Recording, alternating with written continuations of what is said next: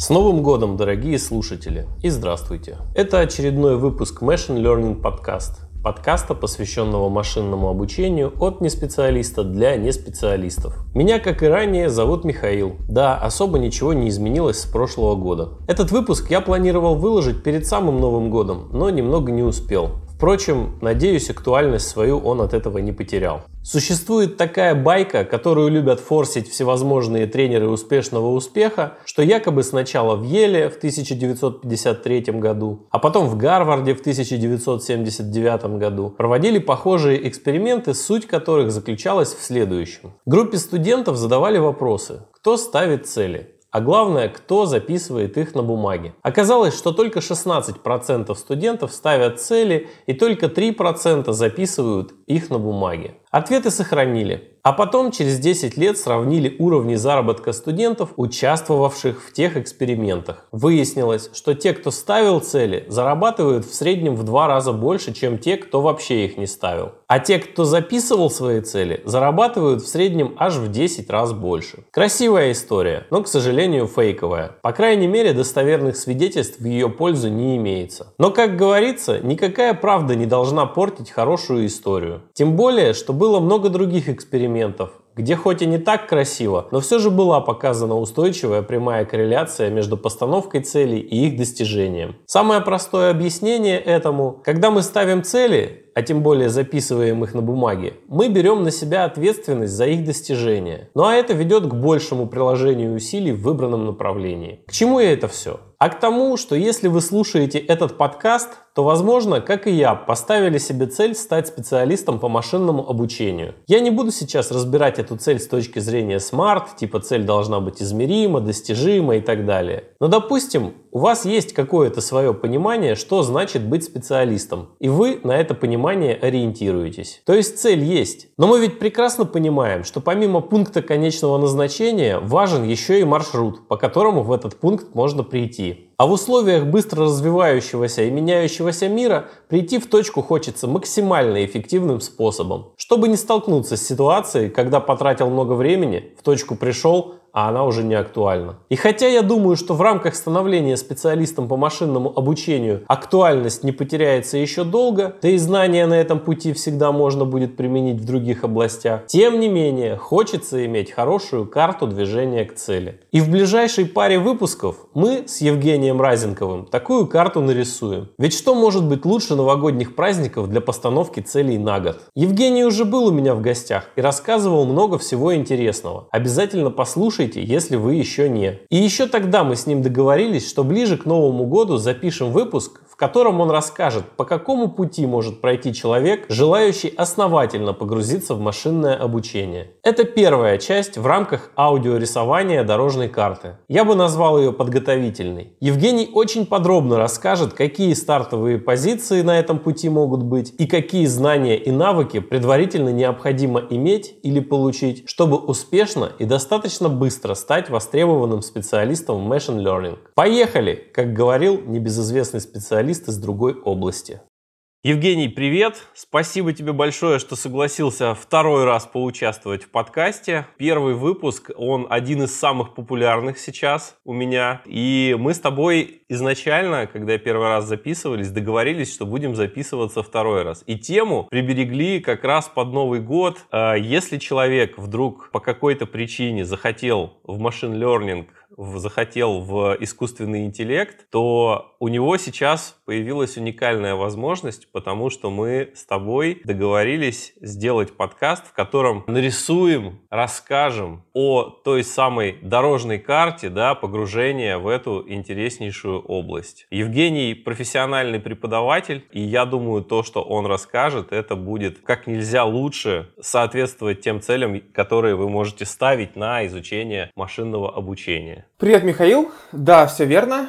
Давай попробуем сегодня сформулировать, какой путь можно проделать для того, чтобы прийти в итоге в machine learning, да, получить, не знаю, работу мечты или компетенцию, которая действительно позволит, может быть, расширить кругозор или как-то лучше понимать то, что ты делаешь, или то, что делают твои коллеги, или то, что делают твои подчиненные, или то, что делают твои бизнес-партнеры, все что угодно. И я думаю, что на самом деле здесь roadmap, который мы с тобой попробуем расчертить. У меня нет какого-то прям готового материала на эту тему, да, я надеюсь, что мы сейчас с тобой в каком-то таком интерактивном режиме, да, в режиме твоих вопросов, моих ответов. Я надеюсь, что что-то у нас интересное выстроится. Ну, я не просто надеюсь, я уверен в этом. Давай для начала начнем с того, ну, кому вообще нужен машин learning. То есть очертим круг тех людей, которым вообще в эту сферу интересно смотреть. Начиная от тех, кому просто интересно, потому что все о нем говорят, заканчивая теми, кому это нужно для, для решения каких-то бизнес-задач. Хороший вопрос. Я считаю, что машинное обучение должны понимать все люди с активной жизненной позицией. Я об этом часто говорю, говорил на предыдущем подкасте, говорю на своих э, лекциях. На первой лекции люблю это говорить, чтобы как-то дополнительно заинтересовать студентов. А а что я понимаю под этим? Что я понимаю под людьми с активной жизненной позицией? Ну, на самом деле, это люди, которые хотят чего-то добиться, которые понимают, что мир меняется, и которые понимают, что э, надо под это как-то подстраиваться, если ты хочешь получить результат, в чем бы то ни было. Я сейчас буду идти постепенно от самых широких групп, которым машин learning нужен меньше, к самым узким группам, которым машин learning нужен больше всего. Отлично. Итак, предположим, что вы просто молодой человек, у которого впереди вся жизнь, или... Или вам так кажется. Ну, да, в любом случае, я уверен, что будем, так скажем, из позитивных каких-то предположений исходить. Никто из нас не знает, когда, как бы, когда у него уже нет впереди всей жизни. Все так думают, но, в общем, популярное заблуждение. Предположим, что вы школьник или школьница старших классов, или студент или студентка. Вы молоды, у вас много энергии, вы не специализировались еще, да, не состоялись ни в какой конкретной профессии, и перед вами э, все пути открыты. Почему вам нужно иметь представление о том, что такое искусственный интеллект? В первую очередь потому, что выбор пути зависит от того, что такое искусственный интеллект. Я имею в виду, э, искусственный интеллект становится лучше и лучше с каждым годом. Он становится лучше и лучше с каждым месяцем, да, то есть я периодически говорю про революцию в глубоком обучении, которая в 2012 году все перевернула, да, AlexNet появился, компьютерное зрение никогда не будет прежним, но не только это произошло, да, в 2017 году еще одна революция была, да, появился трансформер, э, мы получили BERT, мы получили GPT, в итоге получили GPT-3, которая всех удивляет и поддерживать разговор с которым может быть интереснее, чем со средним человеком, вот, это тревожно, и Machine Translation, да, приближается к human level, все, все вот это. Соответственно,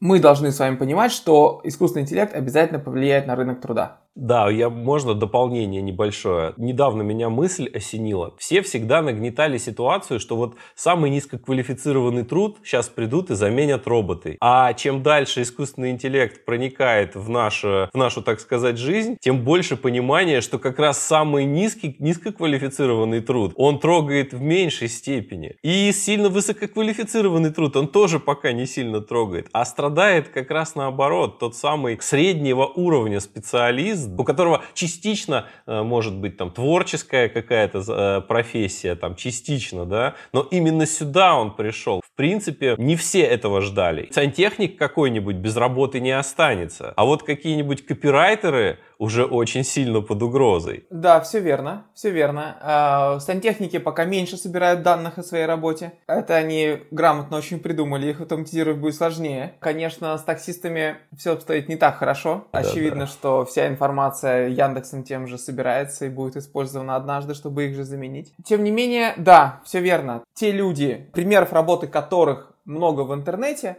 они все под угрозой, да, потому что это все там language models, опять же, та же самая GPT-3, да, она все это может выучивать, выдавать и определенную опасность создает. Естественно, те, кто находится там, где труд самый высококвалифицированный, они в безопасности не только потому, что эту работу сложнее а, автоматизировать, еще и потому, что цена ошибки там очень высока. Цена ошибки это то, что препятствует внедрению искусственного интеллекта в целом. Поэтому я думаю, что да, все-таки низкая квалификация, завязанная на работу в интернете, работу за компьютером, вот это то, что э, вас под угрозу подводит. Да? Когда вы работаете руками или когда вы непосредственно участвуете в контакте с людьми, все что угодно, что завязано личный контакт. Здесь лучше людей ничего нет и может быть никогда и не будет. Да? То есть при всем том, что мы могли бы заменить воспитательницу в детском саду роботом, может быть мы не хотели бы, даже если бы это было бы дешевле. Понятно, что та работа, которая нуждается в человеческом тепле, человеческом контакте и человеческой улыбке, она за людьми так или иначе будет закреплена. Тем не менее, возвращаясь вот к выбору к выбору дорог. Да, понятно, что искусственный интеллект меняет рынок труда, и какие-то пути он будет отрезать. Что самое неприятное, что он их будет отрезать быстрее, чем люди будут выучиваться. То есть э, человек, который выбирает карьерный путь сейчас и планирует состояться через 5 лет, он очень сильно рискует, да, потому что за эти 5 лет несколько революций могут произойти. То есть между Алекснетом и Трансформером, да, как раз 5 лет, 12 год и 17 год. Как это все конкретно будет выглядеть через 5 лет, предсказывать всем очень тяжело. Я думаю, что сейчас вообще многие молодые люди не очень вообще интересуются такой четкой специализацией, да, они хотят, мне кажется, быть на волне, да, то есть сегодня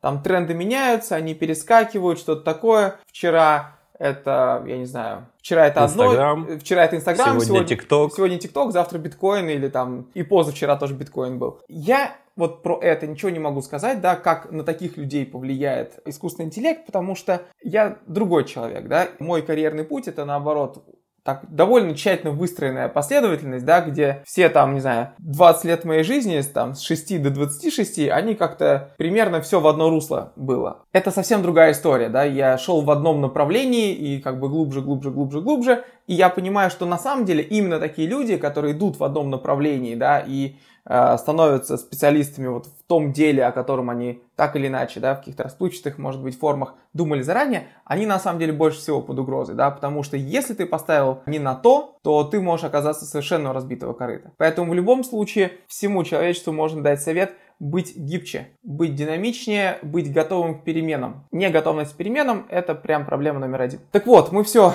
запрягаем с э, нашими молодыми людьми, у которых все пути открыты, да. То есть в любом случае, если вам 15 лет, 16 лет, 17, 18, вот уделите вечер-два, узнаете, что может делать машинное обучение. Не читайте статьи 2016 года, потому что в статьях 2016 года меньше информации о том, что может делать машинное обучение. Да? Читайте статьи 2020 года. Потом убедитесь, что все статьи, которые вы прочитали, написаны людьми, а не GPT-3. И эту информацию необходимо регулярно обновлять. Да, какие профессии под угрозой? Под угрозой те профессии, про работу которых есть много данных. Да?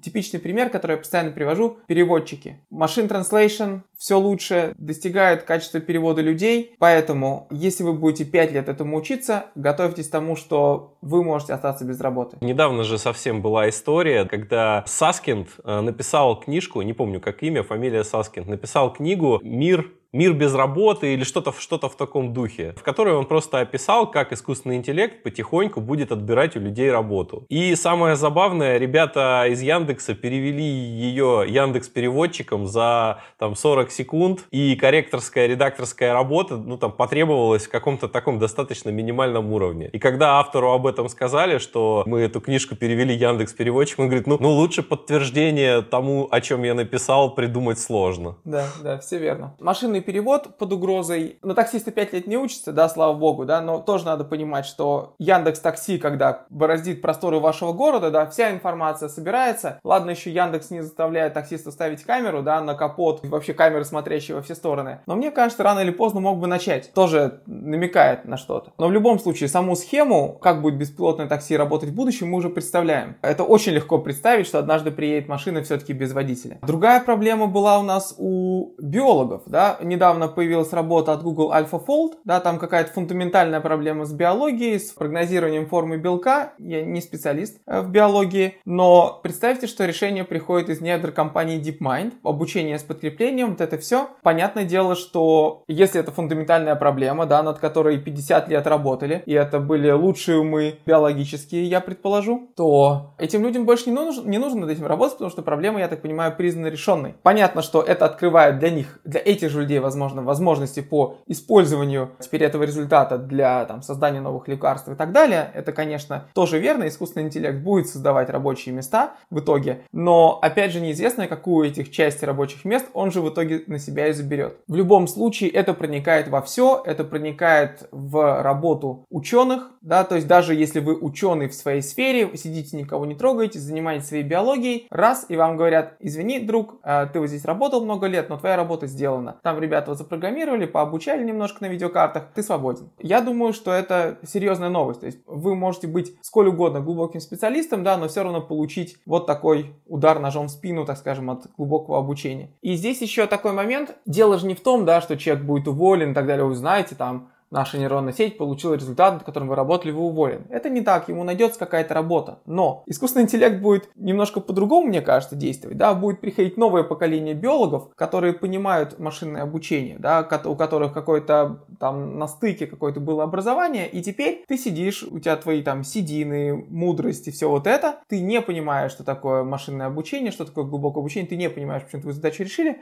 и приходит новое поколение, которое говорит, а мы теперь делаем биологию там с использованием машинного обучения. Это может приводить, да, к тому, что смена будет приходить и вытеснять специалистов, которые не успели построиться быстрее. Даже специалисты, получается, высокого класса, они в опасности, и не столь потому, что искусственный интеллект научится делать, выполнять ровно их работу, а он потенциально сможет сделать их работу другим своим путем. И та работа, которую они вели, может быть э, не важна. Поэтому, еще раз завершая мысль про самый широкий класс людей, да, молодые люди, которые пока еще ничем конкретным не занимаются, должны уточнить, какая специальность может быть заменена. Все больше информации должно собираться о э, жизненных показателях людей, да, о здоровье, информация о геноме. В какой-то момент есть шанс, нам будет проще сходить, сдать кровь на анализ, еще что-то, получить результаты, вбить в какую-нибудь нейронную сеть или вбить там на каком-нибудь сайте, на каком-то портале, да, где нам будет выводиться диагноз. И для нас это, возможно, будет проще, чем пойти к врачу, да, потому что я думаю, каждый знает опасность да, попасть к непрофессионалу, да, получить некорректный диагноз. Мне самому ставили некорректные диагнозы, много нервов там я на это потратил, выяснил, что там, что там, это была ошибкой и э, а, все было напрасно. Да, если мне скажут, чекни свой диагноз э, на сайте, на всякий случай, если хочешь, да, где нейронная сеть на основе данных миллионов людей тебе этот диагноз сообщит, то мне все равно, что у нее нет медицинского диплома, да, мне, я там знаю, что у нее точность высокая, я буду обращаться к этому просто как, не знаю, до проверка там реального врача с дипломом. Хорошо, но через какое-то время, да, люди перестанут ходить к врачу с дипломом или почти перестанут, будут обращаться только в крайних случаях. И я думаю, что тенденция по замещению людей, она всегда будет проходить именно так каждой сфере останутся люди. И в переводчиках останутся люди, и в врачах останутся люди, и в водителях останутся люди. Они всегда останутся. Другое дело, что в каждой сфере их нужно будет все меньше. Да, то есть корректоры, которые проверяли да, перевод книги, ты сказал, что корректура была нужна, да, они останутся. Другое дело, что теперь у корректора одна книга будет занимать не там сколько-то дней или месяцев, я понятия не имею, там сколько это обычно занимает, да, но, например, в 10 раз или в 100 раз меньше. Да, один человек сможет обрабатывать большее количество книг. Вот, пожалуйста, часть штата можно увольнять.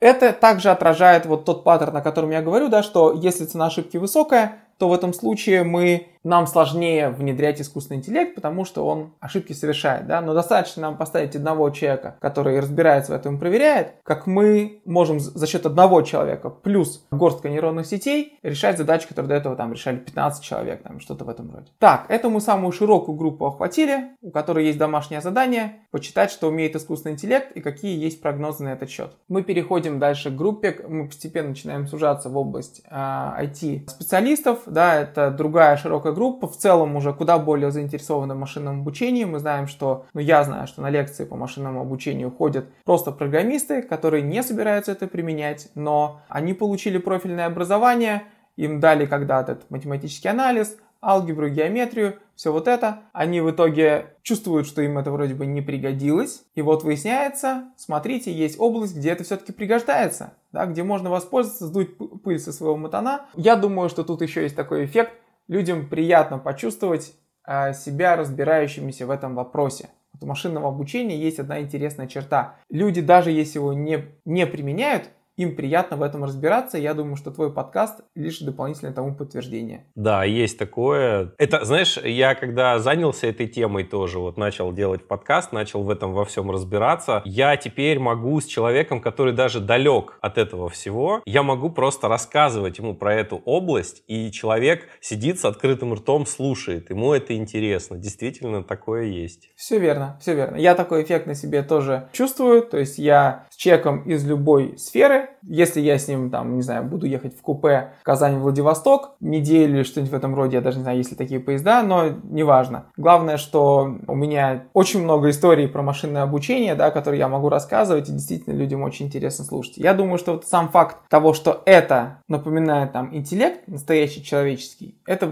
и является источником интереса к этому. Вот, плюс, э, спасибо, мне кажется, всем научно-фантастическим фильмам про искусственный интеллект, да, Терминатора до э, Space Odyssey 2000 2001. Матрицы, да, всего что угодно, тоже подогрело интерес, да, и сам факт, э, что эти фильмы, да, столь кассовые, столь популярные, говорит о том, что уже тогда интерес-то и был, да, хотя признаков интеллекта а, искусственного особенно-то и не было. Перемещаемся, значит, к группе IT-специалистов. Здесь какая история? Значит, программистам в целом нравится об этом знать, да, хочется это изучать. Я думаю, что их работа, ну вот, я не знаю, сейчас такие прогнозы давать невыгодно, конечно, в целом. Когда ты говоришь, ну, я думаю, что это специальность безопасности. Потому что искусственный интеллект удивляет только в одну сторону. Не было еще такого, представляете, новость выходит. Искусственный интеллект все еще не может заменить таких-то специалистов. Не выходит таких новостей, да, он удивляет только в одну сторону. Поэтому любая ставка на то, что он кого-то не заменит, она проигрышная в том плане, что когда он кого-то не заменит, никто не скажет, Разников предсказывал это еще в 2020. Никто не вспомнит, что кто-то об этом вообще говорил. Э, это как бы жизнь будет идти своим чередом. А когда он заменит, вот тогда можно будет припоминать. Так вот, да, э, ставка невыгодная. Я думаю, что специалистов, специалистов отдела разработки, так скажем, да, программистов, разработчиков, искусственный интеллект в ближайшее время не заменит, да. Там GPT-3, конечно, генерирует э, JavaScript код для создания цветной кнопочки, но тем не менее, мне пока кажется, что этого недостаточно. Да, какой момент? Наверняка разработка может быть ускорена за счет средств искусственного интеллекта, но она в каком-то плане вся и опять же, э, дисклеймер, да, я не профессиональный разработчик. Надеюсь, что никого не спровоцирую на раздражение своими предположениями, но все-таки, как я вижу, в программировании уже все изначально было подстроено так, что повторения не должно быть. Да. Каждый код пишется таким образом, чтобы он мог быть использован вновь. Да. Выходят библиотеки, которые решают какую-то задачу, и вы можете теперь их использовать. То есть само программирование в самой основе уже всегда написание нового кода, да, ты не должен изобретать велосипед, для этого должен взять готовую библиотеку, подключить и все будет отлично. Здесь, мне кажется, опасности автоматизации снижены, да, Хорошо, там GPT может генерировать табличку с какой-то статистикой, тем не менее, это все уже и так было автоматизировано. Так что программисты, мне кажется, делают важный большой труд, цена ошибки высокая, да, уж в прошлом там совсем большие были проблемы с тем, что, ну, в общем, я уж не знаю, взрывались у нас э, космические корабли или нет из-за отсутствия точки запятой. Взрыв, взрывались. Что такое да, было? Да, да, да, поэтому... Были, были случаи. А, сейчас, я думаю, это тоже в каком-то плане актуально, да, сейчас а, простой какого-то популярного сервиса в течение получаса может стоить дороже, чем взрыв космического корабля. Поэтому все достаточно серьезно. Я не думаю, что здесь как-то надо сильно переживать. Но, тем не менее, все равно, эта группа интересуется машинным обучением больше, а, это интересно, это это уже ложится на ту основу, как я уже сказал, которая у них есть. И плюс, я думаю, многие из них в тайне мечтают, вот брошу все и стану специалистом по машин learning. Понятно, что многие этого не делают, потому что наверняка ждет потеря в зарплате, да, потому что сейчас они senior э, Java девелоперы или, там, не знаю, iOS, Android девелоперы или еще кто-нибудь. При переходе в машин learning они станут junior machine learning engineers, да, со всеми последствиями. Понятно, что с их бэкграундом, программистами, если у них математика еще не стерлась, не забылась, да, и они действительно смогут а, с этого фундамента начать строить свои компетенции, то, конечно, они в джунах-то проходят недолго, да, потому что аналитический склад ума есть, а, алгоритмическое мышление есть, умение писать хороший код есть, это все здорово. Поэтому, если знания по математике свежи и есть, осталась гибкость ума и способность осваивать новое, да, то я думаю, что это одна из быстрых карьер, то есть один из самых быстрых взлетов в машин learning, который возможен да, для людей, это, конечно, первые кандидаты — это профессиональные разработчики. Но, естественно, не те, кто на первом курсе, когда все эти интегралы были на доске, говорил, зачем мне это? Ну, то есть, мне это никогда не пригодится. Те, кто так говорил, получили то, чего они заслуживают. В общем, более сложный вход в машин learning, даже если вдруг они раскаялись. Теперь мы еще сужаем группу, да, и теперь говорим о тех людях, которые начинают в разработке, в IT принимать решения. Это руководители отделов, руководители департаментов, в общем, те, кто начинает общаться с заказчиком на предмет того, как должна выглядеть система, да, если это заказная разработка. Те люди, которые отвечают за развитие продукта, если это продуктовая разработка, да, куда он должен идти и так далее. И я не представляю, как можно руководить разработкой продукта, как можно общаться с заказчиком и так далее, если ты не представляешь, на что способно машинное обучение, да. Я думаю, что сейчас каждый менеджер в IT должен был уже подстроиться, должен был как-то свой кругозор расширить. Да? Мне кажется, это странно говорить о каком-то инновационном продукте в IT, без представления о том, что машин learning может это делать или не может это делать, да. То есть, если вам повезло и вы делаете продукт без использования машин learning, и это, это нельзя сделать с помощью машин learning, да, ну это чистая удача, и мне кажется, что в, так, в таких вопросах это не совсем профессиональный подход. Да, очевидно, это должно было быть информированное решение, что, смотрите, машин learning это сделать не может, мы это делаем без применения машин learning, ну и это все как бы сходится, да, отлично. А, естественно, если ты в IT принимаешь решение, то машин learning надо знать. Вот тут здесь другой вопрос, да, это на каком уровне здесь надо знать машин learning, да, потому что когда мы говорили про студентов, про школьников, им нужно знать только возможности, причем им нужно знать возможности, им нужно знать мнение оптимистов, тех людей, которые верят в машин learning, каких-то евангелистов от этого направления, которые говорят, что мы сейчас все автоматизируем. Почему? Потому что если шанс на то, что твою специальность автоматизируют с вероятностью 80%, не надо туда идти. И поэтому тебе нужно услышать человека, который в этом плане оптимистичен. Да? Нужно, вот когда ни один оптимист про твою будущую профессию не выскажется, что да мы это автоматизируем, да, вот тогда это привлекательный выбор. Когда мы говорим про разработчиков, да, и про их интерес к машин learning, если он имеет характер такой, что я это изучаю просто, потому что мне интересно, да, вспомнить матанку, эту математику, почувствовать себя наконец-то а, математиком, системным программистом, как записано в моем дипломе о высшем образовании, то, естественно, здесь а, нет никаких ограничений. Пожалуйста. Если мы говорим про руководителей, то тут возникает вопрос, как они должны понимать да, машинное обучение, на каком уровне. Должны ли они понимать, что вот здесь вот обратное распределение ошибки, вычисляем градиент на основе градиента предыдущего слоя или там, следующего слоя? Наверное, нет. Я думаю, что они должны понимать в целом возможности, но здесь уже возникают технические детали. Они должны понимать метрики, которые используются в машин learning. Потому что accuracy, да, как точность или precision и recall, это простые метрики, да, в задаче классификации. Но если мы говорим про обнаружение объектов, какие-то такие вещи, где мы сразу замеряем точность системы для всех возможных значений пороговых при принятии решения, то здесь возникают такие метрики, как average precision,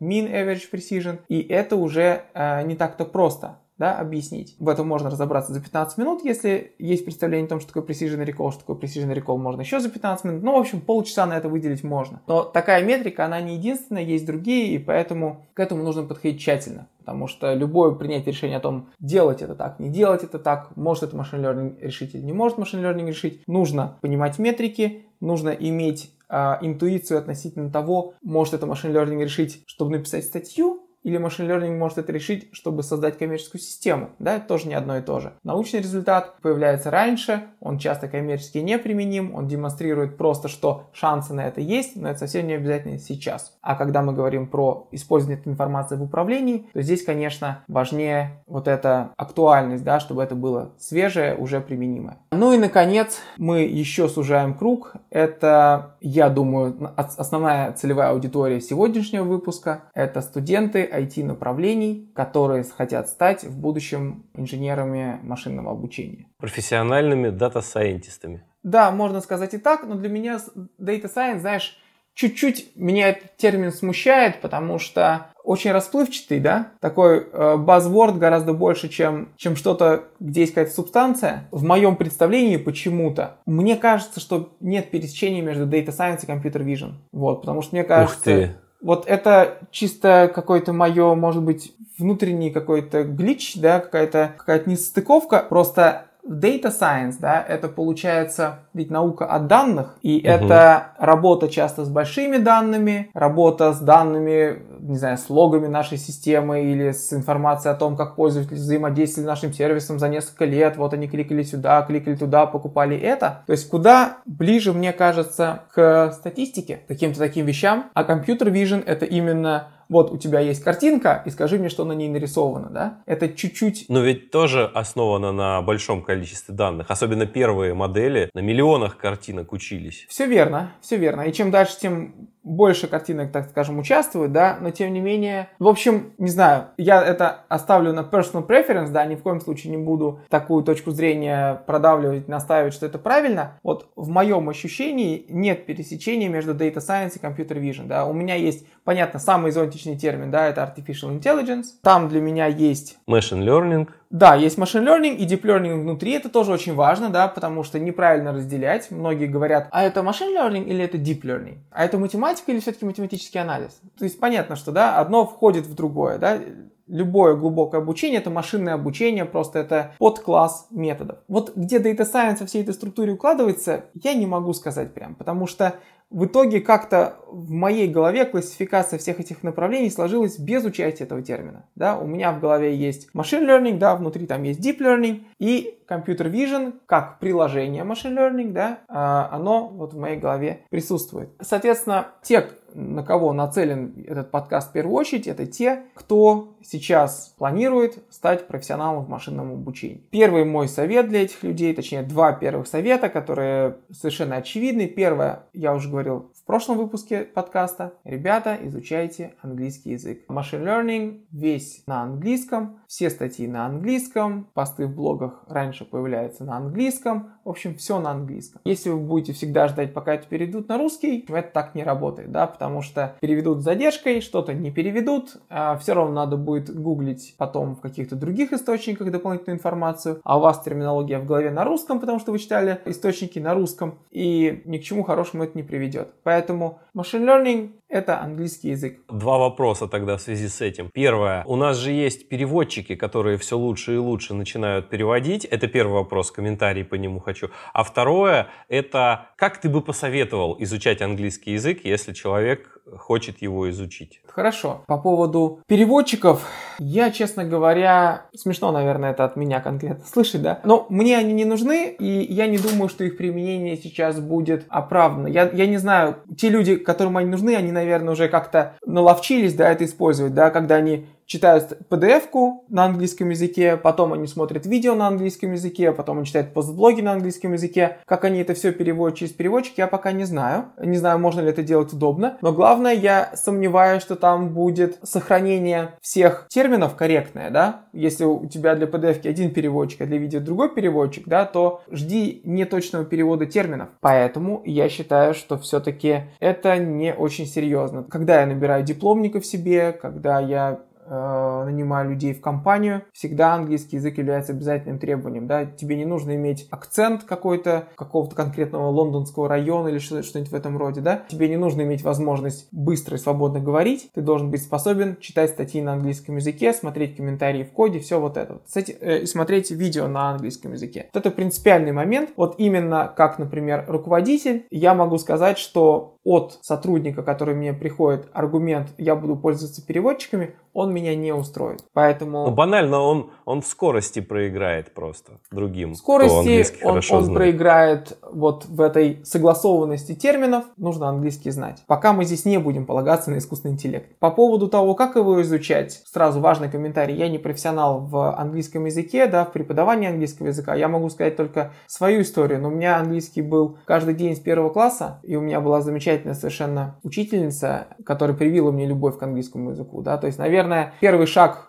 в том, чтобы изучить английский, это полюбить английский. Дальше я считаю, что те моменты, где мой английский значительно вырастал, это когда я был вынужден по какой-то причине изучать какой-то материал на английском языке, понимать. Это было, когда мне нужно было заниматься, собственно говоря, я писал диссертацию, мне нужно было читать много статей на английском языке. Следующий момент был, я увлекся настольными играми, это было в те времена, когда в России их было не так много, они были, их, они, хорошие игры не переводились на русский язык, потому что они такие как бы хардкорные, не для масс-маркета. Сейчас кстати, это все эволюционировало быстро, и самые хардкорные настольные игры переводятся на русский язык, издаются в России. Но тогда этого не было, я смотрел всякие обзоры, очень много на английском языке, и естественным образом слушал постоянно английскую речь, мне кажется, это тоже улучшило мой английский. Следующий, совершенно стандартный прием, я думаю, все о нем знают, это смотреть фильмы и сериалы на английском языке. Понятно, что посмотреть каких-нибудь друзей, да, сериал на английском языке, это простая задача, там понятный английский, американский такой английский. Посмотреть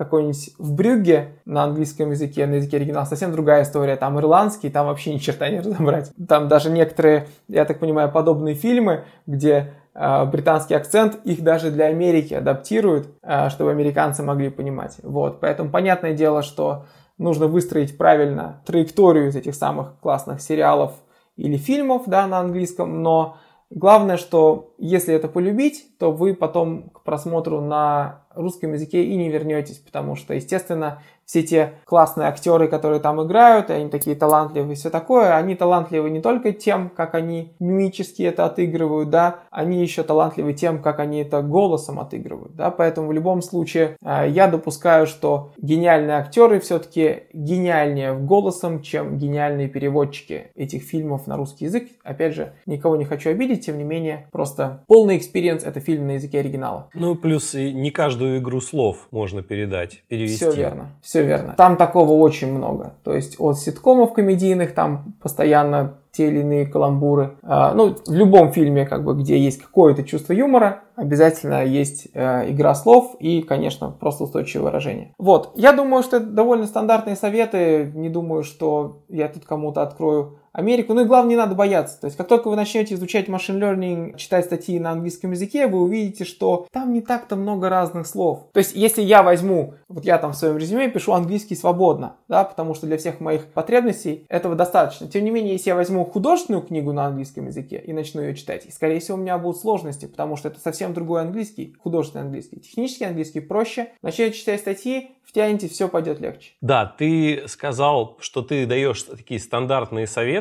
но я считаю, что это важно, потому что иногда люди, с одной стороны, ждут какую-то волшебную таблетку, что вот кто-то придет и скажет, ребят, да все, что раньше делалось, это все фигня, делайте, короче, вот так, и за два, там, не знаю, за месяц у вас будет отличный английский. Ну, люди на самом деле должны понимать, что так не работает. Я по себе знаю, я тоже какое-то время эту волшебную таблетку искал, какие методики только не пробовал. И потом остановился все-таки на том, что ежедневная практика только двигает тебя вперед. А второй момент это то, что э, даже такие базовые вещи, которые надо проговаривать, да, от профессионала, они звучат более весомо, чем просто какой-то э, человек с улицы или незнакомый человек скажет. Поэтому я считаю, что это очень важно, что ты на этом э, заострил внимание. Хорошо, хорошо. Просто в плане английского я в каком-то плане человек с улицы. Вот. То есть я профессионал в другом, просто мне удалось английский изучить, и поэтому, конечно, какое-то значение, наверное, в этом есть. Еще один момент, который меня, который действительно улучшил, мне кажется, английский мой, это необходимость разговаривать на нем. Это как раз, когда ездил на стажировки Чешский технический университет, 6 лет назад это началось. Сначала мне было очень некомфортно, то есть вот с этим языковым барьером надо как-то справиться. А, мнешься, пытаешься сформулировать, забываешь слова, пытаешься сказать лучше вместо того, чтобы сказать быстрее. Я думаю, что вот важно расслабиться, важно расслабиться, говорить на своем идеальном английском, не стесняйтесь своего акцента, вас поймут. За англичанина вы все равно никогда не сойдете. Если вы в России выучили английский, выросли в России, ваш э, русский акцент будет но пускай будет, да, он у всех есть. Главное, будьте понятными. Да, не надо стесняться. Вот еще один момент, у меня был очень интересный опыт в 10 классе. Я ходил на курсы английского, которые выглядели следующим образом. В обычной квартире собиралась группа людей, человек 15-20, на 3 часа, и это было каждый день, во все будни. И там запрещалось говорить на русском языке, в принципе, только на английском. И туда приходили люди, которые ничего не знали про английский толком, да, прям вообще с нулевыми знаниями. И что там главное происходило, да, там не учили никакие правила вообще, да, там все было какое-то живое общение, что-то такое, но главное, там развязывали язык. То есть ты после этого приходишь и со своим плохим английским, со своими ошибками, со своим акцентом ты спокойно разговариваешь и не стесняешься. Вот умение перестать стесняться – это важно. Честно говоря, во что я не очень верю, я не очень верю в курсы английского языка, куда ты ходишь вечером и там учишь времена или еще что-то в этом роде. Но мой опыт немножко смещен, у меня английского очень много было в школе, поэтому, наверное, это не считается. Просто я считаю, что, ну и как ты, Михаил, правильно сказал, да, сделайте так, чтобы вы были погружены в английский. Но для того, чтобы это не вызывало сопротивления, чтобы это было приятно, сделайте это в максимально приятной для себя форме. Смотреть классные сериалы на английском языке, благо их на английском языке классных сериалов много, это приятно. Смотреть фильмы классные на английском языке, это приятно. Соответственно, сделай так, чтобы полезное вошло в привычку и радовало тебя, и ты получаешь, мне кажется, хороший результат. Так, ну это у нас получается то мы все еще движемся да, к э, основному нашему контенту. Значит, английский – это первый шаг. Второй важный шаг да, для тех, кто видит свое будущее как специалист, как работу в машинном обучении, это получение профильного образования математического. Вам необходимо идти на факультет, аналогичный факультету ВМК, да, вычислительной математики, кибернетики. Ну, в МИГ был в МГУ, в нашем университете это был ВМК. То есть любой факультет, который готовит математиков-программистов. Да. Вам нужно, чтобы у вас был базовый курс математического анализа, вам нужно, чтобы у вас был курс линейной алгебры, нужно, чтобы вас научили программировать, привили аналитическое мышление, алгоритмическое мышление, все вот это. Почему это важно? У нас магистранты иногда наши жалуются, что много программирования, мы что здесь ООП пришли изучать или машинное обучение? Вот, я им говорю, вы не поверите, но значительная часть вашей работы в машинном обучении это программирование. Специалист по машин learning должен писать хороший код, и здесь есть такой момент, что специалист по машин learning часто, мне кажется, считает, что он не должен писать хороший код, потому что он специалист по машин learning, то есть это как бы его задача в другом. Я понимаю, откуда это берется, я никого не осуждаю, но я просто хочу сказать, что хорошо написанный код, он ускоряет разработку значительно, да, если пишете код не очень хороший, у вас есть баги, мне кажется, мы с тобой это обсуждали на предыдущем, в предыдущем выпуске, отлаживать машин learning сложнее, да, потому что у тебя помимо программистских ошибок, да, у тебя эти ошибки алгоритмические. Ты не так разбил выборку, ты там не ту гипотезу выдвинул, ты не те гиперпараметры алгоритма подобрал. Очень много, много причин, почему что-то может пойти не так. Когда на это наслаиваются еще и ошибки в коде, это все усугубляет. Поэтому специалист по машин learning должен быть хорошим программистом. Он не должен знать какие-то крутые фреймворки из какой-нибудь Java или еще откуда-нибудь, да, это все мало важно, да, естественно, мы сейчас будем говорить про Python преимущественно. То есть здесь он как программист, я не думаю, что ему нужен широкий программистский кругозор, да, какие есть библиотеки, фреймворки и так далее, именно программистские, но он должен писать хороший, надежный код, да, который не подведет. И здесь тоже, возможно, ему нужно уметь иногда выключать этого строгого внутреннего программиста, который пишет этот самый обязательно хороший код, да, потому что иногда нужно сделать прототип, попробовать еще что-то такое. Он здесь затевает свое ООП со всеми, со всем всевозможным синтаксическим сахаром. Иногда нужно просто быстро проверить гипотезу, там 20 строчек, 30 строчек кода накидать и забыть. Для того, чтобы стать хорошим специалистом по machine learning, надо получить хорошее математическое образование и хорошее IT-образование. То есть вы должны быть уверенным программистом, вы должны уверенно себя чувствовать с математикой. Вот, это идеальный вариант. Давай тогда уточним. То есть, ну понятно, что а, не вся математика нужна. Математика, как и, в принципе, любая другая да, область, она настолько широкая, что можно всю жизнь посвятить да, даже какой-то одной узкой области и даже не знать, что происходит. Вот конкретно, вот я хочу немножко там конкретизировать, да, конкретно для человека, который собирается в машин learning. Да, Какая да. ему математика нужна? Да, угу. но мы об этом э, отдельно бы все равно поговорили. У меня такой план. Все, был. договорились. Просто смотри, договорились. Э, я сейчас говорю про, грубо говоря, хотите в машин learning прийти лучшим возможным способом, идите получите высшее математическое образование. Если вы находитесь на другом этапе своего жизненного пути, да, я не знаю, вам 30 лет, да, поздно говорить о получении фундаментального математического образования, да, вам нужно срезать углы. Тогда мы сейчас будем об этом говорить, потому что, естественно, стандартный ответ от специалиста по machine learning – иди учи математику. Что там, ты не получил высшее математическое образование, иди учи математику, да? Ну, понятно, что это еще поднимает воспринимаемый порог входа в специальность, да? Ага, значит, сначала изучить математику, да? Сколько она там? 300 лет этой, этой математики, да, такой современной. Ну, окей, значит, в 2320 году можно возвращаться за машин-лернингом, да? Это, естественно, не так работает, поэтому мы обязательно очертим, какие конкретно моменты нам важны, потому что все нам не нужно точно. Страшно сейчас звучало, если вам 30 лет, то вам поздно можно получать фундаментальное образование. Я все, крест, короче. А, нет, нет, нет. Ну, смотри, какой момент. Я просто предполагаю, что часто к этому возрасту... Я сам в каком-то в каком-то плане, ну, я перешел в машин learning, да, где-то в 29, получается, начал этим заниматься. Но при этом у меня уже математическое образование было, у меня уже была э, ученая степень в физмат-науках, да, то есть у меня уже даже то, чем я до этого занимался, уже близко было, да, я занимался и обработкой изображений, и расстоянием Кульбака Ляйблера, и курсовая на третьем курсе у меня была по распознаванию лиц. Супер наивная была работа, конечно, но многослойный персептрон я тогда запрограммировал. Тем не менее, почему там я говорю про 30 лет, или я могу говорить про 35, или про 40, неважно, да, потому что у людей часто есть в этом возрасте какая-то ответственность, и они не могут, наверное, часто бросить э, свой full-time job на то, чтобы пойти студентам изучать матан, да, и потом через 5 лет становиться junior machine learning инженер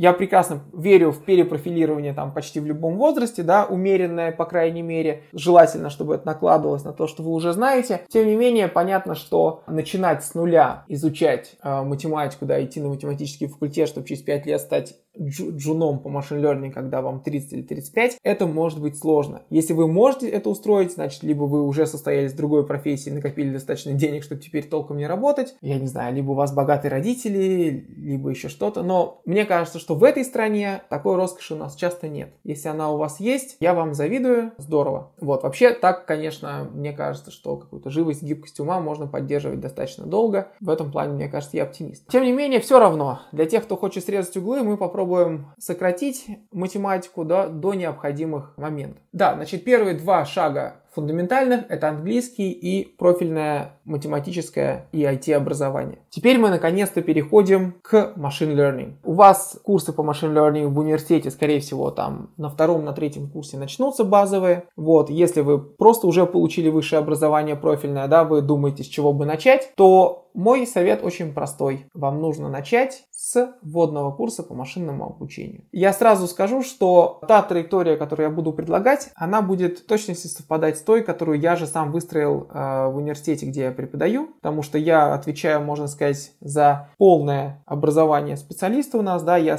на третьем курсе, а на некоторых специальностях на втором курсе начинаю читать вводный курс по машинному обучению, потом перехожу в компьютерное зрение и в магистратуре начинаются всякие продвинутые вещи. Все эти курсы, их последовательность я выстраивал сам, и поэтому я ее выстраивал так, как видел, я буду рассказывать поэтому так, как я вижу, так как это все совпадает, то та структура, которую, в общем, она подойдет лучше всего, и, собственно говоря, в итоге это будет выглядеть как реклама моих курсов на YouTube, куда эта структура постепенно выкладывается в таком виде, но при этом так это воспринимать не нужно, так что подписывайтесь на наш канал, да, и ставьте, э, ставьте лайки. Первое, что необходимо освоить, это вводный курс по машинному обучению. Вообще здесь давайте сразу разделим. У нас вообще, где бы то ни было, да, у нас есть инструменты, а есть приложения. Может быть, вы могли слышать от своей учительницы по математике, что математика царица всех наук. Я думаю, что многие слышали. Вы же могли слышать от своей учительницы по физике, что математика царица всех наук, но служанка физики. О чем мы здесь говорим? Мы говорим о том, что есть инструмент математика и есть приложение физика. Но это приложение, да, оно может создавать такой мощный спрос на инструмент, что математика может подтягиваться под физику. То есть нам вот нужен такой инструмент для решения каких-то физических задач, и поэтому более интенсивной становится разработка этих алгоритмов в математике. Вот мы можем а, в таком же ключе переформулировать эту фразу и сказать, что машинное обучение это царица всех наук, связанных с искусственным интеллектом, но служанка компьютерного зрения. Компьютерное зрение как как, дисциплина, да, это все-таки что-то, что сейчас строится полностью вокруг машинного обучения, да, то есть машинное обучение это инструмент, который мы используем для компьютерного зрения. Компьютерное зрение, в свою очередь, да, может быть инструментом для создания уже каких-то инновационных продуктов, да, на основе компьютерного зрения. То есть, если вы занимаетесь робототехникой, и вам нужно, чтобы ваш робот или ваш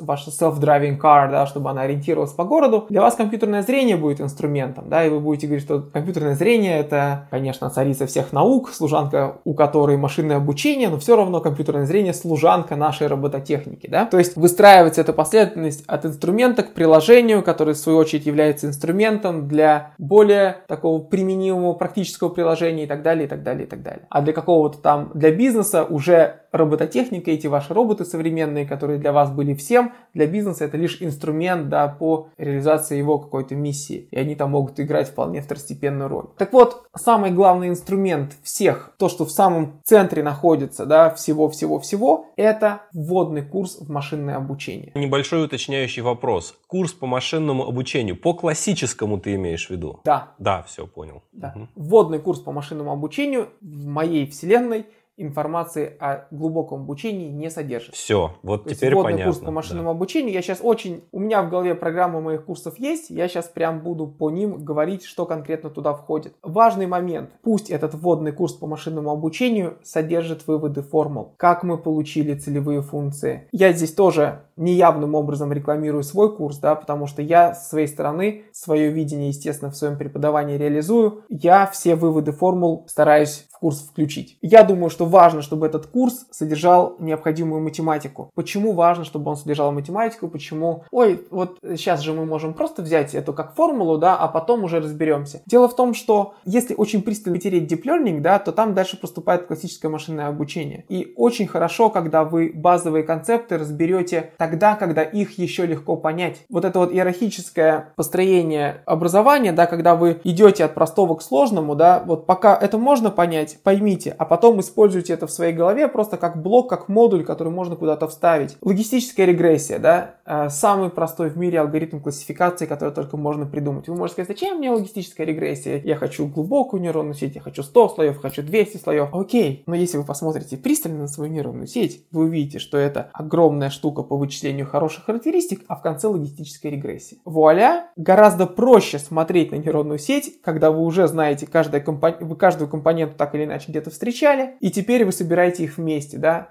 и программирование также изучается, изучается, да, вы изучаете методы сортировки, а потом вы никогда в жизни не программируете методы сортировки. Вы используете готовые методы сортировки, но вы представляете, как они внутри работают. И мало того, что еще мне кажется важно, когда вы изучаете эти алгоритмы, алгоритмы классического машинного обучения, алгоритмы классического компьютерного зрения в особенности, мы сейчас об этом будем больше говорить, мне кажется, что компьютерное зрение и классическое компьютерное зрение немножко недооцененное направление именно в плане того, сколько там красивых идей. Просто изучать эти идеи, которые лежат в основе всего вот этого очарование, которое происходит, это приятно. Умные люди это делали. Потому что сейчас, когда, там, не знаю, GPT-3 показывает те результаты, которые показывает, да, у GPT-3 очень мало идей новых по сравнению, например, с трансформером. Трансформер пришел в 2017 году, предложил классные новые идеи, да. Можно избавиться от сверток, можно избавиться от рекуррентности и по-прежнему решать все те задачи, которые мы решали. У GPT-3 идей новых не так много. Статья, конечно, на 40 страниц, результат совершенно впечатляющий,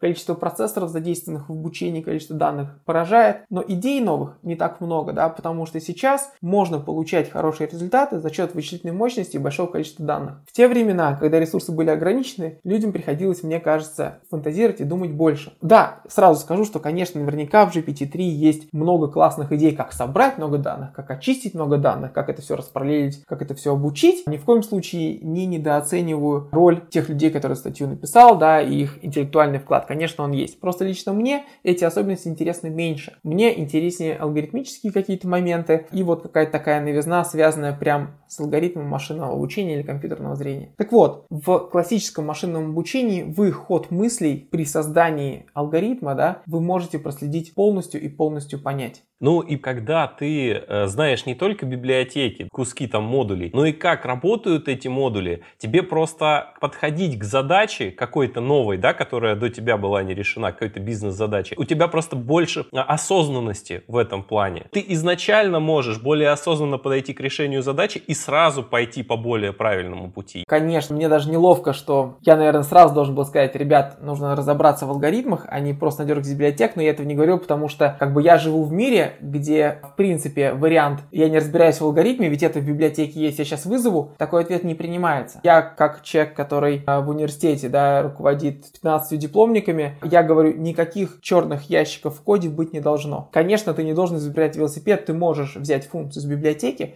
но ты должен полностью понимать, как она работает, какой там метод, какие у нее гиперпараметры. Всеми ли гиперпараметры ты вообще управляешь через параметры функции, да, там могут быть гиперпараметры, которые тебе недоступны для модификации, это ограничивает использования. Если ты используешь функции, понимаешь их как черный ящик, то ты их не понимаешь, это не принимается. Почему? Потому что черный ящик, да, это набор своими входами и выходами, да, эта штука куда более статичная, чем алгоритм. Сам алгоритм, он может быть, ты его можешь выкручивать, знаешь, как угодно, а функцию, работу внутри которой ты не понимаешь, ты выкручивать не можешь. Ты можешь, как мартышка, подбирать гиперпараметры, но это не серьезно. Серьезно это понимать, зачем тебе это нужно, почему ты это применяешь, какие свойства там есть, можешь ли ты получить такую работу, которая тебе нужна здесь, и потом уже из этого просто понять, какие должны быть гиперпараметры там с минимальной валидацией на, на данных. Ребята, месседж всем, знания вами вами, какие есть функции в OpenCV, знание вами, какие есть функции в PyTorch и так далее, это очень вторично по отношению к вашему пониманию алгоритмов, как они работают внутри. Вы, например, можете вызывать линейную регрессию, да, там, не знаю, scikit-learn или что угодно, или можете сами ее запрограммировать, да, и применять. Вот метод наименьших квадратов, самый простой алгоритм машинного обучения, да, там, это моя первая лекция или вторая лекция моя после вводной в моем базовом курсе, и вы говорите, вот я решаю с помощью а, линейной регрессии задачу. Нам ведь регрессию надо делать? Регрессию. Вот я применяю регрессию. Окей. А вы понимаете, что какие предположения лежат в основе этого алгоритма? Вы понимаете, что там предполагается, что ваши данные сгенерированы некоторым детерминированным законом с некоторой ошибкой.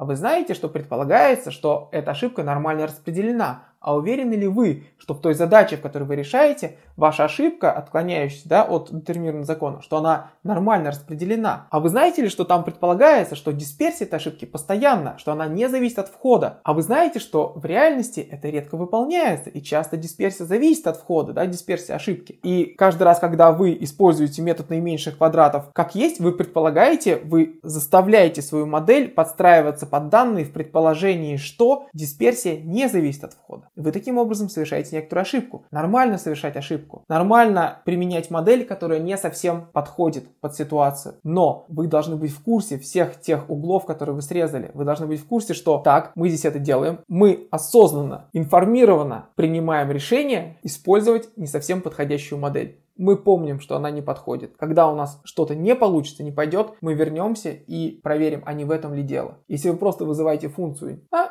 fit, scikit-learn, импорт что-то там, а, теперь а, это у нас линейная регрессия, мы вызываем fit, передаем туда наши данные и до свидания. Смотрите, ошибка на тесты выборки, которую мы, наверное, еще и разделили неправильно, но бог с ним, низкая. Поэтому мы не совсем понимаем метрику, по которой мы посчитали, но смотрите, она же 90 с чем-то, значит хорошо. Ну, в общем, понятно, да? То есть, ребята, надо понимать, как алгоритмы работают внутри, вы можете удивить своих одноклассников или одноклассниц, запрограммировав нейронную сеть, которая что-то у вас там делает. Но если ваша цель в том, чтобы серьезно в этом работать, алгоритмы надо понимать, никакие углы здесь срезать не нужно, это неправильно, и это обязательно вам рано или поздно аукнется. Это аукнется так, что вы будете решать задачу, она не будет решаться, и не вы, вы не будете понимать почему, и не будете знать, куда смотреть. Если вы ответственный человек, то с ответственностью приходит боль за все ошибки, за все неудачи. Это вообще отдельный интересный разговор про ответственность. У меня недавно мысль красиво родилась по этому поводу. Что такое ответственность вообще? Но это, наверное, не тема этого подкаста, просто немножко меня занесло. В общем, если вы ответственный человек, то вас ждет душевная боль. А можно я здесь вставочку сделаю небольшую? Изначально до того, как делать подкаст, я экспериментировал немножко с видео, и когда я понял, что у меня просто нету столько времени, там намного все сложнее, и еще понял, что подкасты я слушаю сам, и такого подкаста нету, я остановился на подкасте. Но когда я изучал, как вообще происходит видеосъемка, как происходит фотосъемка, вот это вот все дело, я наткнулся на один такой сервис, где можно поиграться с параметрами фотоаппа- фотоаппарата онлайн. Там понастраивать фокусное расстояние, понастраивать выдержку, понастраивать там еще что-то. Так вот, первое, что я сделал, не понимая, как это работает, начал просто эти ползунки двигать. А там как бы ты настраиваешь ползунки, потом делаешь типа снимок, и что получается? И получалась какая-то полная хрень. Как бы я ползунки не крутил, и пока mm-hmm. я не прочитал про то, что такое выдержка, про то, что и как это это все работает, вот только после этого я смог сразу поставить ползунки так, что получилось что-то более-менее приемлемое. Это просто как иллюстрация того, что ты говоришь. Когда ты не знаешь алгоритмы, как они работают, у тебя будет получаться та хрень, которая у меня получалась, когда я не знал, как крутить ползунки. А когда ты знаешь, ты можешь сразу прийти, может быть, не к самому лучшему результату, но, по крайней мере, к какому-то результату, не к слепому пятну. Все верно. Тут я только хотел э, пояснить, есть небольшое отличие. В машинном обучении простые задачи, они, что называется, forgiving, прощают тебе не, твои недочеты. Ты можешь получить ложную иллюзию понимание ситуации, о, я вызвал функцию, о, смотрите, она работает, о, на этом учебном датасете я получил результат там, ну, на 1% ниже, чем у кого-то другого, да, но по-прежнему высокий. Проблема начинается тогда, когда задача сложная, и там все эти проблемы начинают наслаиваться, да, то есть там такой perfect storm, когда у тебя много факторов, да, каждый из них мешает. С одной стороны, у тебя данные с каким-то шумом, с другой стороны, у тебя их, например, недостаточно, или они приходят с каких-то разных источников, с какими-то там модификациями, третье, у тебя ограниченная вычислительная мощность, все вот это, и ты тут со своими функциями, там, которые ты только умеешь вызывать, да, ну, несерьезно. То есть я говорю здесь как руководитель отдела, получается, я не могу такого сотрудника, в принципе, нанимать, потому что мне кажется, что здесь э, это не очень ответственный подход, да, то есть сотрудник, инженер по машинному обучению, он берет на себя ответственность в моих глазах за понимание алгоритмов, которые лежат за теми функциями, которые он использует. Поэтому да,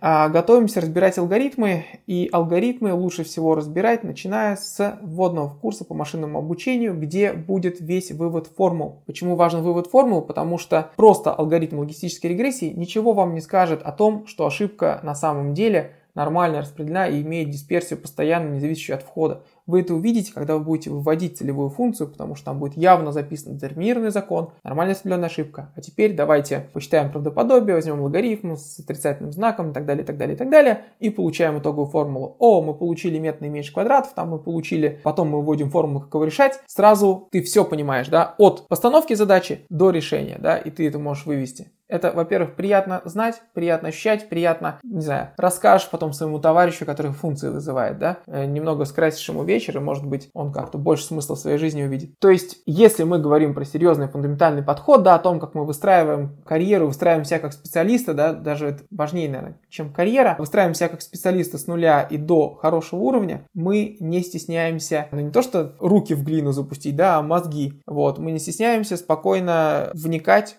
то, что там происходит на математике, на алгоритмическом уровне. А то так и будешь вот. всю жизнь ключи подавать, да, как в том анекдоте. Все верно, именно так. А, а то будешь всю жизнь э, функции вызывать.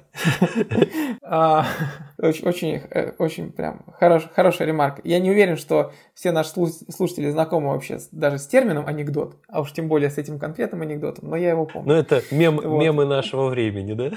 Да, да. Теперь, значит, другой важный момент. Когда я рассказываю, веду курс по машинному обучению, я его выстраиваю следующим образом. Я хочу, чтобы с одной стороны это были алгоритмы, которые понятны. То есть, смотри, вот я как преподаватель, что я хочу? Я хочу дать людям информацию, которая будет решать задачу обучения. И здесь можно очень по-разному подходить, да, можно сказать, например, такую могу мысль сказать. Преподаватель должен рассказывать самые крутые алгоритмы, самые точные, которые сейчас есть. Звучит разумно? Звучит разумно, да? Если преподаватель мне расскажет самые точные алгоритмы, которые сейчас есть, я смогу применять самые точные алгоритмы, которые сейчас есть, я буду молодец. Это один взгляд. Другой взгляд. Преподаватель должен познакомить меня с алгоритмами, которые простые, я могу сделать сам, реализовать их. Разумно? Вроде бы разумно, да? Ты на лекции послушал про простой алгоритм, пришел на практику, на практическое занятие, запрограммировал сам, потому что это простой алгоритм. Ты его применил, как бы полностью прочувствовал весь процесс. Тоже разумно. Другой подход. Преподаватель должен рассказать мне про те алгоритмы, которые содержат настолько влиятельные идеи, что они потом возникают дальше в следующих более продвинутых курсах. Разумная идея? Разумная, да? Потому что ты это изучил здесь, потом ты начинаешь осваивать сложные какие-то алгоритмы, и для тебя это «О, я это знаю! О, я это знаю! О, я это знаю!» Оказывается, те модули, которые у меня были простые, да, я соединил в одну сложную систему и все осознал. Тоже разумно. Вот я пытаюсь между этими тремя подходами какой-то баланс поддерживать. То есть из чего состоит мой курс вводный по машинному обучению? Это линейная регрессия, логистическая регрессия, деревья решений, random forest, AdaBoost, обучение без учителя, кластеризация. Там два метода, агломеративный и каминс. Да? Очень простые алгоритмы у всех на слуху. Обратите внимание, чего не хватает нейронных сетей. Потом будет понятно почему. Рассказываю линейную регрессию. Говорю, ребята, самый простой алгоритм по машинному обучению. Почему он хорош? А, кстати, еще четвертый пункт, да, что еще можно ждать от преподавателя? Тот алгоритм, который сообщит мне правильную интуицию о том, как работает алгоритм машинного обучения. Линейная регрессия – прекрасный алгоритм, чтобы понять, что такое overfitting, что такое underfitting, да, потому что эти вещи, они... Underfitting и оверфитинг – это не просто значение точности на обучающей и валидационной выборке. Underfitting и overfitting, они иногда очень красиво визуализируются на графиках при решении правильной задачи. Так вот, линейная регрессия, она прекрасно подходит для, для того, чтобы объяснить эти явления. Вы должны выйти из аудитории с последней лекции по машинному обучению обучению, зная базовые понятия. Вот оверфитинг и андерфитинг это то, что вам надо будет дальше применять. Работаете вы с использованием глубокого обучения в компьютерном ли зрении или в обработки естественного языка или работаете еще где угодно, да, с применением машинного обучения, эти базовые понятия никуда не денутся. Эти базовые понятия на одних алгоритмах демонстрировать легче, на других тяжелее. Изучаем линейную регрессию, прекрасно. Оттуда у нас выводится, во-первых, мы тренируемся в выводе целевой, фу, э, целевой функции из, на основе метода максимального правдоподобия, да, понимаем, что вообще оказывается там есть предположение, то, что я говорил про нормально распределенную ошибку, да, мы смотрим, так как это простой алгоритм, да, мы смотрим смотрим, а как это, как выглядит оверфитинг, как выглядит андерфитинг, как мы можем с этим бороться, да. Мы добавляем регуляризацию в регрессию, и потом, ну, это weight decay, да, когда мы добавляем к целевой функции сумму квадратов параметров. И потом выясняется, что вот это же самая линейная регрессия, когда мы будем делать uh, object detection с помощью самых глубоких нейронных сетей и так далее, да, это будут сложные алгоритмы, сложные нейронные сети типа single shot detector, а там внутри такая же линейная регрессия, там и такой же метод наименьших квадратов. То он чуть-чуть модифицированный там, но суть примерно та же. Это раз. Два. Weight decay, да, регуляризация. Изучаем мы ее там на третьей лекции вводного курса. А потом AlexNet, VGG, ResNet, что угодно, везде OATK применяется тот же самый. Как я на третьей лекции по регуляризации говорю, вот здесь вот параметр смещения в линейной регрессии, его лучше не помещать в слагаемое, отвечающее за регуляризацию, да, в сумму квадратов весов. Нехорошо, потому что это заставляет нашу кривую проходить через начало координат, чего мы не хотим. Да, мы хотим, чтобы она выглядела просто, чтобы она не была слишком изогнутой, чтобы она, может быть, в случае, если у нас мало данных, да, на цель регуляризации. Тем не менее, bias не должен туда входить. А потом на десятой лекции по Deep Learning, да, то есть третья лекция по Machine Learning, да, потом Computer Vision, потом Deep Learning, и в конце, в десятой лекции по Deep Learning, один из методов повышения точности а, нейронных сетей, не включайте смещение в Weight Decay, да, то же самое. Вот эта связь, когда я могу дать алгоритм простой, который иллюстрирует какой-то концепт хорошо, да, и потом раз, раз, раз он встречается тут, тут, тут, тут, тут, да, как базовый инструмент. Вот это, мне кажется, признак хорошего подбора материала в данном случае. Поэтому найдите курс вводный по машинному обучению, который познакомит вас со всеми параметрами и познакомит с теми блоками важными, которые потом будут встречаться со всеми математическими выводами. Помимо таких вот вещей, как андерфитинг, оверфитинг, обучающая выборка, валидационная выборка, тестовая выборка, да, там обязательно должны быть метрики. Accuracy, precision, recall, ошибка первого рода, ошибка второго рода. Когда нужен precision recall, хотя есть ошибка первого и второго рода, да, зачем существуют две пары значений, хотя вроде бы как будто бы одно и то же, но нет, выясняется, что в задачах, где у нас нет такого понятия, как true negative, да, это в задаче обнаружения объектов, например, true negative имеет мало смысла, потому что близок к бесконечности, вот, оказывается, ошибки первого и второго рода не работают, но зато начинает работать precision recall. Как мне из этого получить единственную, там, единственное число? Можно через F-score пойти, да, но не очень хорошо. Как мне исследовать качество моего алгоритма при разных значениях порога, да, это average precision, если для разных классов, min average precision, то все эти метрики, они потом будут в самых продвинутые моменты еще встречаться, только никто вам не будет их объяснять.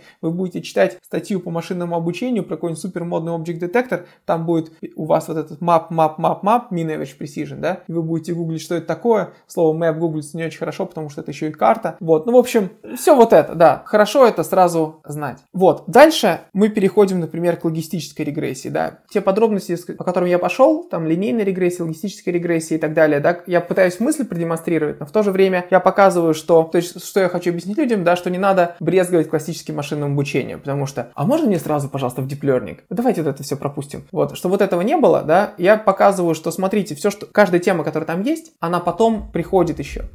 Вот, это была первая часть рисования дорожной карты для путешествия в интереснейшем мире машинного обучения. В следующем выпуске разберем, какие ML направления и в какой последовательности осваивать дальше. А пока поддержите подкаст оценкой и комментарием в Apple Podcasts, ставьте лайки ВКонтакте, Яндекс Музыке, Ютубе, подписывайтесь на телеграм-канал «Стать специалистом по машинному обучению» и скоро услышимся. Пока-пока!